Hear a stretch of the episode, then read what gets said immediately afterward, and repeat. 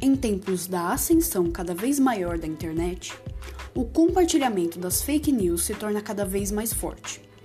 Mas afinal, o que são as fake news? O que podemos fazer para não cair nessa armadilha? E o que as grandes empresas como Twitter ou Facebook precisam fazer para combatê-las, já que a questão das fake news é uma responsabilidade de todos.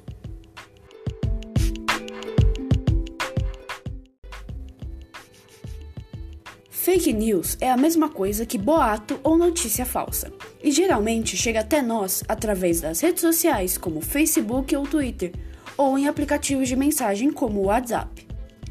Geralmente vem sempre acompanhado com algum título escandaloso, sensacionalista ou até mesmo a própria notícia tem algum cunho emocional.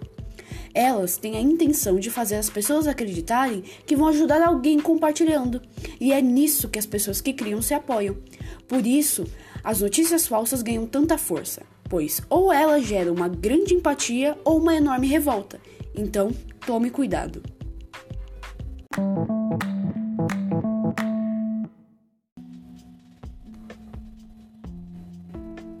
Como o principal vetor de disseminação das fake news são as redes sociais, muitas delas têm adotado medidas em suas plataformas para evitar a propagação dessas notícias.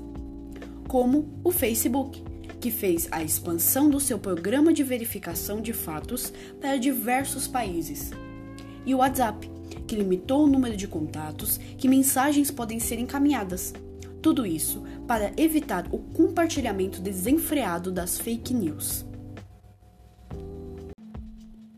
Além disso, as redes sociais precisam melhorar a visibilidade de notícias precisas e confiáveis e facilitar o acesso dos usuários a essas reportagens. E também prover ferramentas amigáveis para permitir os usuários estabelecer links com checadores de fatos de modo a conferir se há questionamento sobre as publicações que recebe.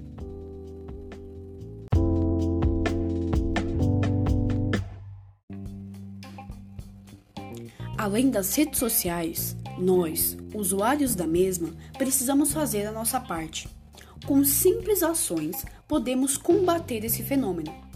Ações como ler a notícia por completo e não apenas o título ou as primeiras frases, entender e usar o senso crítico para ler o que está sendo dito, ver a fonte da notícia e procurar se outro site publicou a mesma informação, identificar se a notícia é alarmista ou sensacionalista Veja também se tem coisas vagas na notícia, como não citar datas, onde ocorreu, quem são as pessoas envolvidas.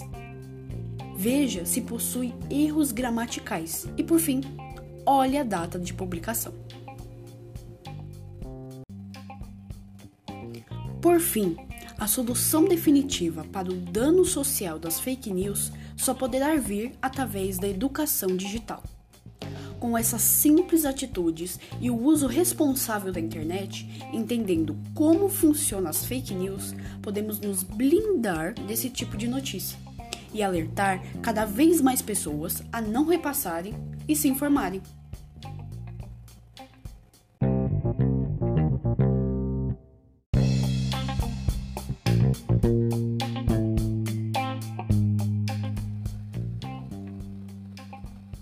Muito obrigado por me ouvir até aqui. Eu sou Karina e até a próxima.